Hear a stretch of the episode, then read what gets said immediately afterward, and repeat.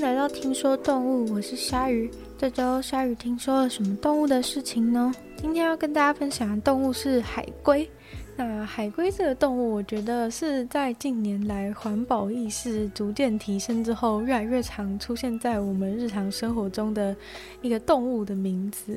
对，因为就是在讲到说塑胶的塑胶污染啊等等的一些状况的时候，就会讲到说海洋当中的海龟都因为我们的塑胶垃圾而死掉，像是可能海龟会吃塑胶啊，或者是我们那时候呃台湾要限塑，就是吸管不能。外带不能呃内用不能用吸管的时候，就是很多人都会讲说海龟的那个鼻孔都有插到插到吸管之类的一些状况。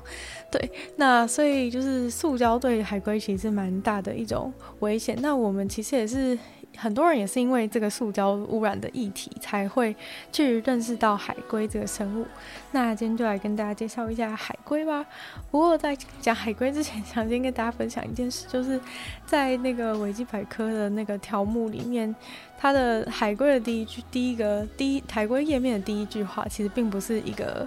并不是开始介绍海龟，而是去提示说此条目的主题不是海龟，然后那个海龟是。就是海外归来的那个海龟，对。然后他还介绍说，就是有的时候也会写作，就是跟这个海龟是一样的，一样的字，这样。有的时候会故意用，就是这个呃，这个乌龟的这个海龟的字来形容那些海外归来的人。那如果要认识海龟的话呢，一开始必须要知道的就是海龟并不是就是一种一种动物，就是叫做海龟。海龟是呃主要是海洋龟类的一个总称。那海龟的话，总共是有七种。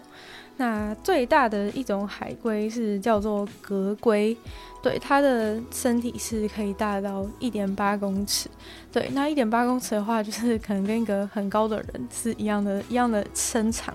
对，所以也是非常大的一个动物。那这个格龟的话，它其实是比就是一点二亿年前就出现的最早的海龟，就是还要更大，就是比就是史前的海龟还要更大。然后那时候海龟的祖先呢，就是是跟暴龙啊，那些动物是同一个同一个年代的，对，所以海龟祖先是就是认识暴龙的。然后接下来的话，还有像是赤溪龟，赤溪龟的话算是第二第二大的海龟。然后还有最小的话就是肯氏龟，然后还有呃身体是比较接近橄榄色的，就叫做榄溪龟。对，然后前面讲赤溪龟的话，就是身体是比较呃褐色的。褐色的赤蠵龟，然后还有一种的话是它的嘴巴是有点像是鹰嘴，就是它嘴巴比较尖的一只海龟，它是叫做带妹。对，那绿蠵龟的话呢，顾名思义就是它身体都还蛮绿的。对，然后最后一个的话是平背龟，平背龟的特色就是它龟壳长得跟其他人比较不一样，就是它的龟壳背甲是。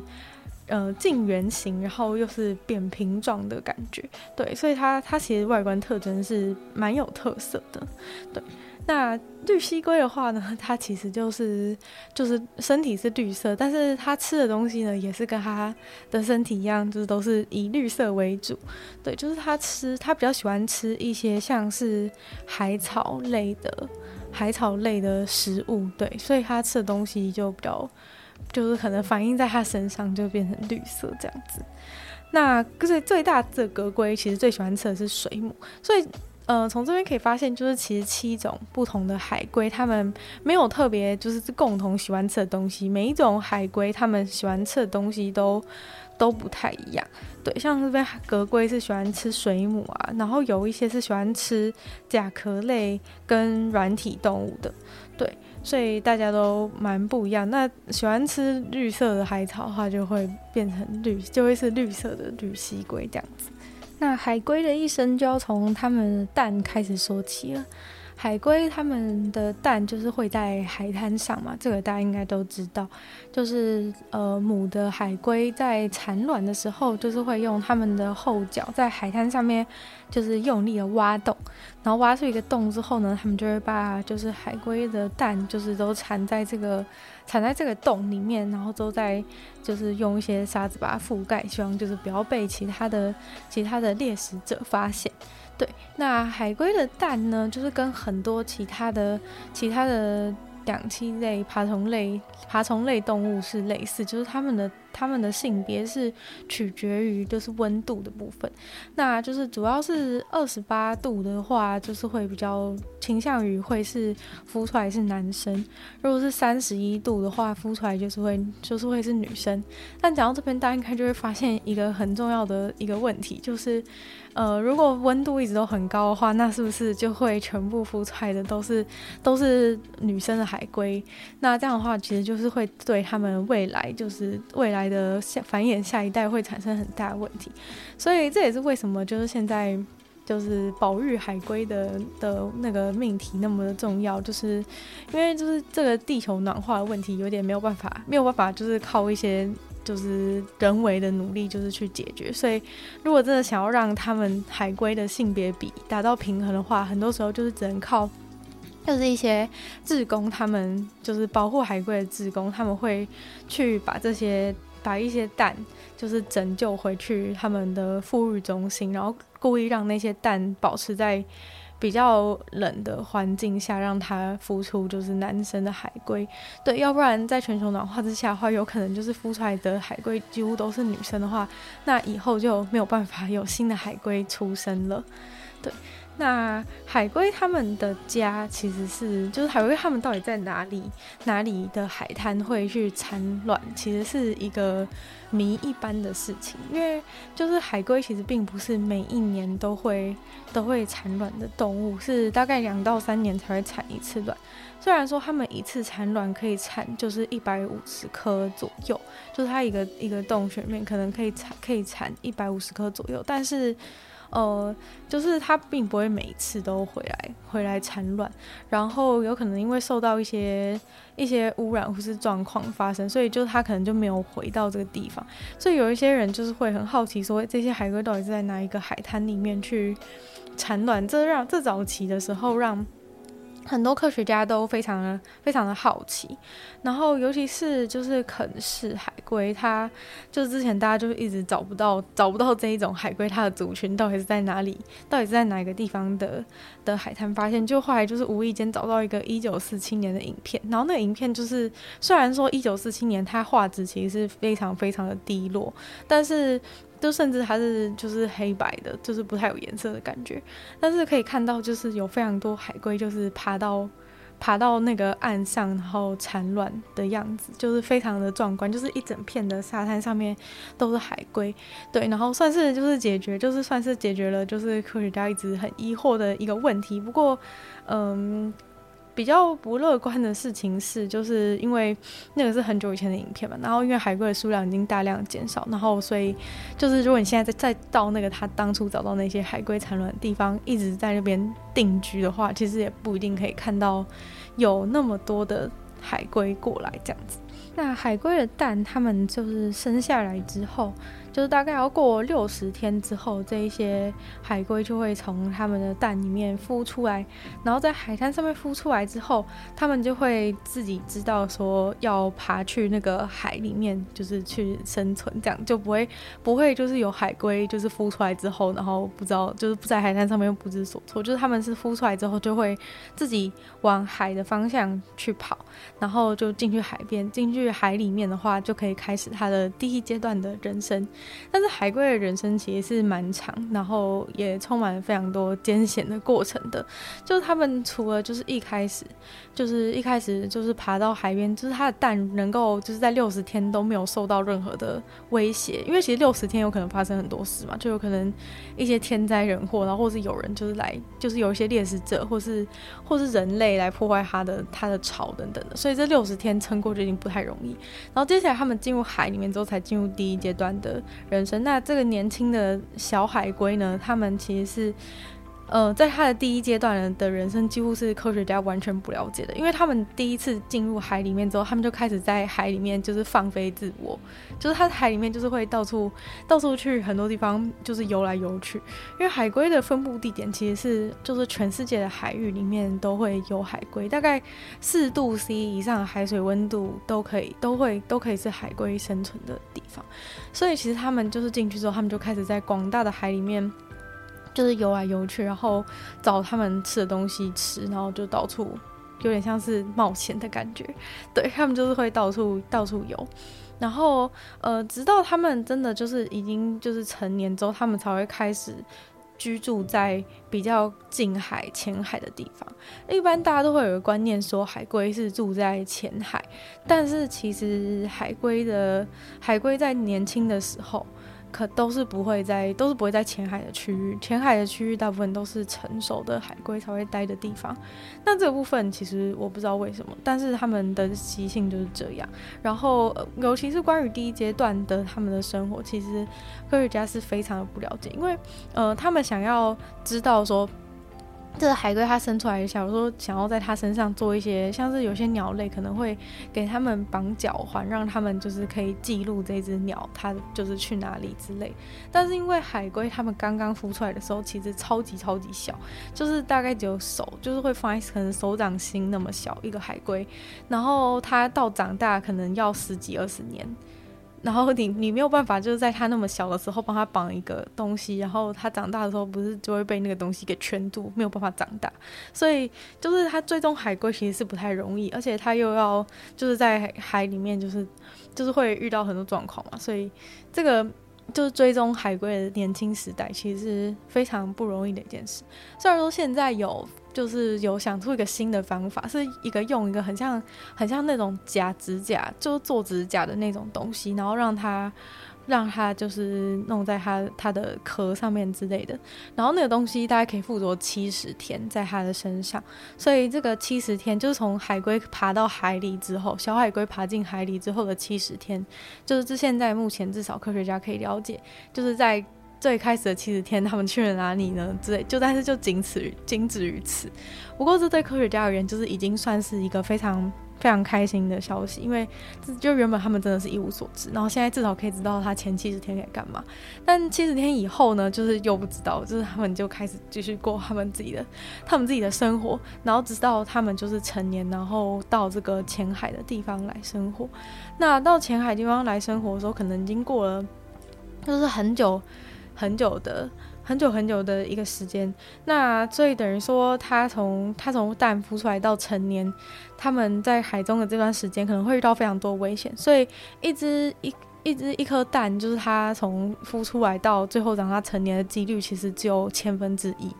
对，所以能够成年的海龟都是千中选一的强壮海龟。对，就是它必须要在它就是冒险在整个地球的大海当中冒险的过程当中，没有没有吃到塑胶啊，然后没有被没有被就是渔网勾住啊什么的，就是它必须要克服这些各种的困难，才能够就是长大。那海龟他们就是刚刚讲说他们会冒险嘛，那他们其实就是游泳的范围其实是非常非常的远，就是很多海龟他们可能是在澳洲啊或是日本的海边出生的，但是他们在就是年轻时期就是到处游荡的时候，可能会游到游到加州啊，就是其他地方的那种，就是游到游过整个太平洋，跑到太平洋另外一端去找东西吃，对，然后但是等到他们长大之，之后就是要等到母海龟要产卵的时候，他们就一定会再回到最初的那个起点，就是他们出生的那一片海滩，就是真的是确切就是那一片海滩。对，就是他们对他们是绝对不会忘记，就是他们出生的地方在哪里的。那这个事情其实是非常的神秘，因为其实他从就是离开家，就是到他回来，其实可能已经过了十几二十年，然后他竟然都完全记得他在哪里，他在哪里出生，然后他可以游过整个太平洋，再游回来都不会有任何迷路的状况。那这个部分的话，其实是因为就是海龟他们的脑里面有类似 GPS 一样的功能。但收 GPS 可能不太精确，它它其实是能够感应到地球的地磁，对，就是国小自然课不是都拿个磁铁，然后就是会知道说，就是地球的地球的地球的磁极，然后指北针啊、指南针其实也都是这样子，也都是这样子的原理来做。那海龟的脑里面的话，其实就是有一些这种磁铁磁铁的粒子，然后所以他们可以去感应。就是跟地球的地磁做感应，他们就会知道说现在的方向。不过其实这样的话，我觉得就算有这个功能，能够知道确切是哪一个海滩，或者说怎么样不会迷路，其实还是蛮厉害的吧。因为如果你有一个指北针的话，其实你也没办法，你也其实你也没办法，就是有做到就是像定位一样那么厉害的能力。对，但是海龟的话，他们好像可以知道说，就是他们出生的，他们会记住他们出生的那个沙滩。的一个磁特别的磁场，他们就是会记住那个那个那个磁场，然后等到之后他们要回来的时候，就都可以顺利的到达他们一开始出生的地方。不过他们回来一开始出生的地方这个部分其实也是有一些问题，像是过去就曾经有发生，就是他们的就是他们那一块海滩的附近，就是他们要产卵的那块海滩的附近，就是有被刚好有发生漏油的事件等等。那发生漏油事件其实就代表说，等到这个等到这个海龟他们产卵之后，这孵出来，结果它一爬进去海里面，然后就直接被那个油。就直接被那些油给弄死，所以就是也是会有一些这种不太好的状况发生。就是它每年都一定要在固定的地方，可是如果有发生这种漏油事件，可能好几年那个地方都是处在污染的状态。然后之前好像二零一零年的时候就有发生过，呃，这种事件，然后就有点有点惨烈。然后那个时候就是那个产卵地点是在。是在墨西哥的一个沙滩，然后后来就是保育人员就是为了要拯救那些就是还在六十天内还没孵出来的海龟，就是不想要让他们一出生就直接进去海里，就是直接直接自杀这样子，所以后来就是他们就把这些这些。海龟的蛋全部都打包带走，然后就是送他们去另外一个海滩，就是让这些海这些海龟就是重设那个出生点的感觉。要不然如果不改变，他就在这边出生的话，他就有人回到这个地方。那。所以他就想要，就是透过改变他出生点，让他就是从此就是在别的别的海滩，就是继续繁衍下去这样子。所以他们就把这些海龟，就是用那个用那个 FedEx 的那个货运，然后送到送到就是美国的一个沙滩，好像是佛罗里达吧。然后，所以就是让他们从此以后就是在就是从佛罗里达沙滩出生，然后开始他们的一个崭新的人生。这样，对，所以海龟他们就是一定会回到他，一定会回到他出生的那个地点。所以出生的地点好不好，其实蛮重要的。就如果未来会受到威胁的话，那他子子孙孙可能就都要继续继续受这个罪。那海龟的话，它们其实是海生动物，然后像像海。呃，母的海龟会回来沙滩上面生蛋嘛，所以它还是会回到沙滩上。但是如果是公海龟的话，它们是永远就是从它出生之后，它就永远不会再回到陆地上，就是它永远都是在海里面生活。但是海龟其实还是需要呼吸的，就是它们并不是鱼，就是没有办法说就是永远就是在水里面。在水里面呼吸这样，可是你这样讲，你一定会觉得很奇怪，因为你就会觉得说，你好像几乎很少，就你不不觉得海龟游泳的时候会需要一直到一直到就是水面上面换气嘛？就是好像不会想象到这样的画面，觉得海龟好像可以一直在海里面游来游去的感觉。对，那这其实是因为就是海龟它们。就是可以在海，就是可以潜，在潜到海里面非常的深，然后也可以，也可以在海里面待非常长的时间，因为他们的那个那个心跳的速度非常非常的慢，所以让他呼吸的次数也可以。也可以就是减少，然后消耗的能量也可以减少。发现讲这个动物的事情，就是发现每一节好像每个很多动物的超能力都是可以把就是心跳啊、新陈代谢率都变得很慢，让他们可以消耗很少的能量。像是不管是冬眠啊，或是上礼拜的食蚁兽，或者树懒，就是他们都透过这种方式，然后可以做到一些做到一些很很极端、很很厉害的能力。对，所以就是这个海龟它，他们其实可以在水里面就是维持就是好。几个小时都不用去岸上，都不用不是岸上面，就是可以就不用去呃水面上面呼吸。然后他们在海里面的游泳的时候，他们的那个心跳是慢到就是九分钟才跳一次。九分钟，九分钟是真的过了很久很久的时间，这九分钟才跳一次，所以他们就是消耗非常少能量，然后就可以很久才呼吸一次，就可以一直一直的待在待在海里面，不用说找食物找到一半就就又要上去换气的那种感觉。关于海龟，其实最让我惊讶，然后我原本完全没有想过的一件事情，就是海龟的头跟跟它的四只脚是没有办法缩到它的龟壳里面的。对，就是呃，我觉得其实也好像想象，就是想象一下海龟的样子之后，好像可以理解说，好像没有觉得他们的那个头跟脚好像是不能缩到龟壳里。但是我真的从来没有想过这件事情，就是可能平常想到乌龟啊什么的，就是都会很习惯，就是他们的头。头跟脚是可以缩进身体里，但是海龟它们就是不行的。那它们的头跟脚不能缩到身体里的这件事，其实是可以让他们在海里面游泳的时候更加的敏捷，就是它的身体的形状可以更加符合就是游泳的需求。然后海龟的桨状的那个它的四只脚其实也都。就是蛮大的，然后流线型，就是很适合游泳这样，所以在海里面，他们这种这种构造设计其实是很适合生活。但是就是这就是有一个缺点，就是当他们要到就是母的海龟要上来岸上产卵的时候，就就会成为一个非常大的问题，因为就是乌龟之所以需要把头跟脚缩进去。身体里面，就是因为会有人来攻击他们嘛，那所以这些母的海龟等到他们到岸上面去产卵的时候，其实就是他们最危险的时候。就如果有一些掠食者想要来攻击它的话，它很容易就是它很容易就直接死掉，因为就是他们的。他们的头跟脚就是非常的脆弱，然后就是有一些有一些可能像老鹰之类的，如果来啄他们的啄他们的四肢跟头的话，他们很有可能就会会直接死掉。对，所以也就是如此，这些海龟，他们大部分大就七种海龟里面有六种海龟，他们都是在他们都是在晚上的时候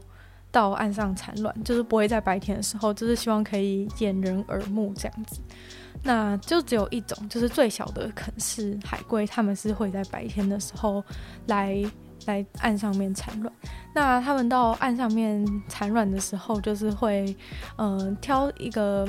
嗯、风很大的一个时段，海风非常大的时段。然后原因是因为呃那个时候他们上岸来产卵的话，就不会有他们的足迹。对，因为海龟从海里面爬出来的时候，会有他们的脚印嘛。所以这脚印可能就会成为，就是就是到时候他们的巢被他们的巢被攻击的原因，因为他就看到就可以掠食者就可以看到有脚印，然后到某个地方停下来，那其实很明显就知道说那个下面就是有那个海龟的卵嘛，所以呃他们就是会挑在那个海风特别大的时候。爬上来产卵，然后这个时候就是风沙非常大的情况下，他们的他们的脚印其实很快就会被会会被吹不见，所以就是他们用这样的方式来保障他们的那个乌龟海龟巢的安全，对，但是他们自己的安全的话就就没有办法 就没有办法顾了，对，就是保障他们的卵的安全这样子，就应该不要有脚印。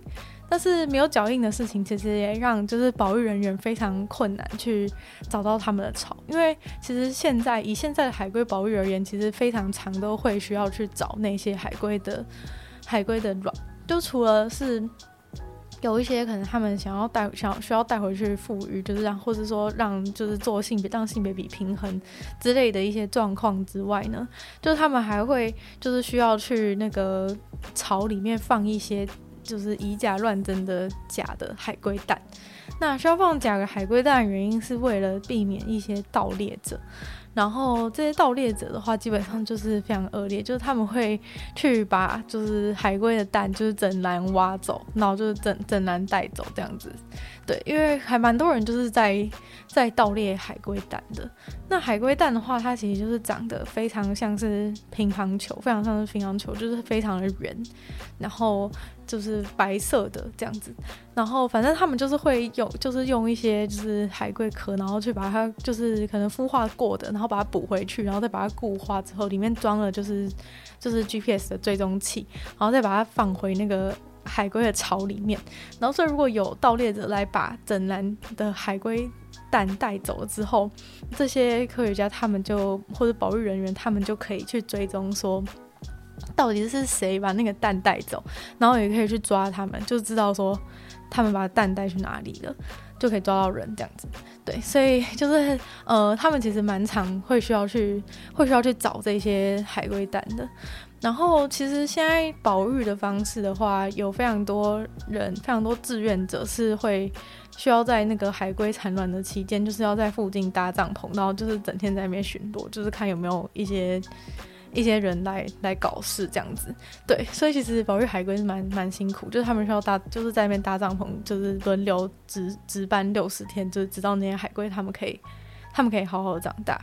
就是孵出来。对，要不然海龟卵的时期其实是非常危险，甚至连一些像是人养的狗啊，其实都是海龟的海龟的天敌，因为狗有的时候就是在沙里面这样挖一挖，然后就把人家蛋全部都弄坏了，所以 所以狗的话其实也是蛮需要注意的，这也就是为什么他们都需要就是人工的去监视这一些蛋有没有被破坏这样子。那最后就跟大家补充一下，为什么就是大家都会一直讲，一直在一直讲海龟的事，海龟保育的事情。那其实就是因为就是七种的海龟都是处在就是有受到数量受到危险的一个状况，所以才需要这么认真保保育海龟。然后呃，海龟它们最大的。最大的会数量减少的原因，其实是因为渔业的关系，像是使用一些拖网啊，或是刺网等等的方式捕鱼，其实很多时候都会捕到非常非常多的海龟。然后那些海龟，它们就是缠在那个缠在那个渔网上面，就可能会被勒死啊，或是因为它卡在那边，然后没有办法上去呼吸，然后就。就就就没有就死掉了，所以，嗯、就是捕鱼其实是海龟数量在这两百年间大量减少的一个非常重大的原因。然后第二个的话就是刚刚讲到的盗猎者，就是有非常多人喜欢去偷海龟的蛋，所以呢，海龟的数量就海龟的数量就是这样子一直减少。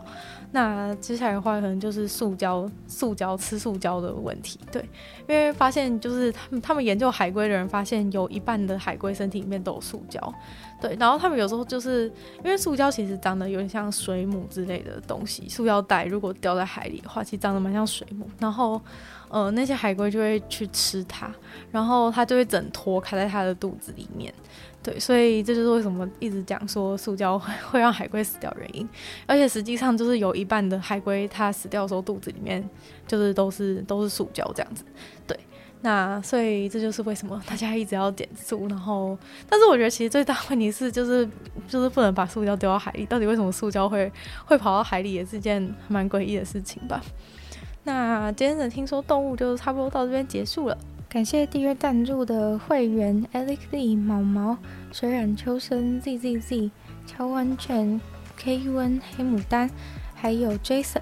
那其他有兴趣赞助本节目的朋友，非常欢迎在下面的 Patreon 连接找到有不同的会员等级，会给大家不同的福利。那就希望大家可以继续把《听说动物》这个节目分享给更多喜欢动物的朋友，然后可以在 Apple Podcast 帮我留星星、写下评论，然后也可以去收听我的另外两个 Podcast。